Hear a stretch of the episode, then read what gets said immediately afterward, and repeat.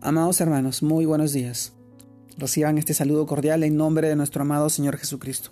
Y permítame compartirles la reflexión de hoy día, que se titula Integridad en todo tiempo. Y esto nos lleva al libro de Job, capítulo 1, verso 8. Y nos narra de esta manera. Y Jehová dijo a Satanás, ¿no has considerado a mi siervo Job?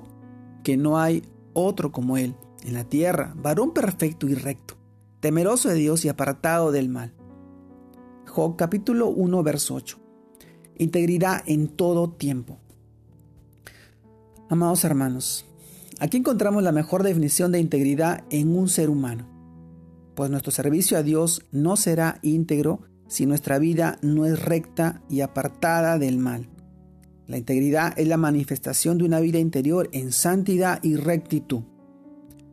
Satanás le argumenta a Dios, ¿Acaso teme Job a Dios de balde?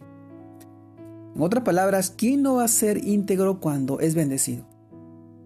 Pero no es cierto, pues lo vemos en el pueblo de Israel, cuando más bendecido fue, más se apartó de Dios.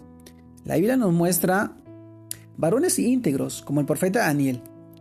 Leemos en Daniel capítulo 6, verso 4. Entonces los gobernadores y zaratrapas buscaban ocasión para acusar a Daniel en lo relacionado al reino, mas no podían hallar ocasión alguna o falta, porque él era fiel, y ningún vicio ni falta fue hallado en él. El profeta Daniel perseveró en lo que había decidido, no contaminarse a seguir fiel a Dios a pesar de las pruebas, personas o circunstancias.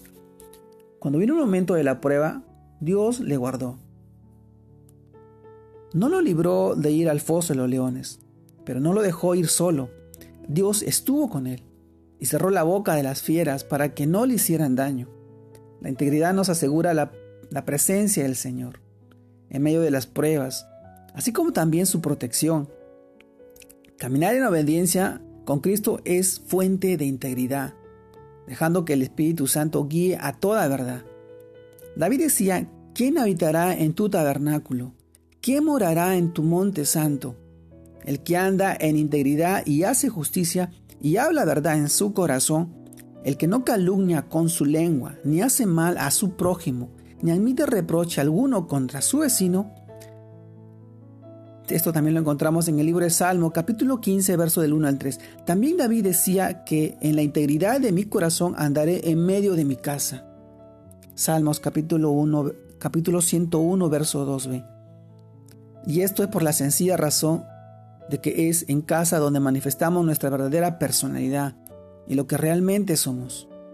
Amado hermano, que hoy sea el día de renunciar a toda falsedad, a deshacerse de toda doble identidad y de toda doble moral, a vivir en integridad, cueste lo que cueste, y marcar la diferencia en medio de un mundo corrupto y lleno de mucha mentira y engaño y maldad. Integridad en todo tiempo. Necesitamos vivir en integridad. Solamente física y espiritual, sino buscar siempre la dirección y la guía. ¿Cómo podemos vivir en integridad? Escudriñando su palabra, estudiando la Biblia, sabiendo que ahí encontramos la palabra de Dios, el mensaje, es nuestro manual de vida. Nuestro amado Señor nos dejó su palabra para que podamos crecer en Él llevando una vida santa, íntegra. Amado hermano, son tiempos tan difíciles en que vemos que la corrupción, los medios de comunicación, las redes y todo aquello que contamina no solamente a nuestro país, sino al mundo entero, nos, nos obstaculiza vivir en integridad. Las tentaciones y las pruebas son fuertes, pero solamente si estamos de la mano, de la mano poderosa de nuestro amado Señor, y que está en su palabra y Él nos fortalecerá a estar en el mundo.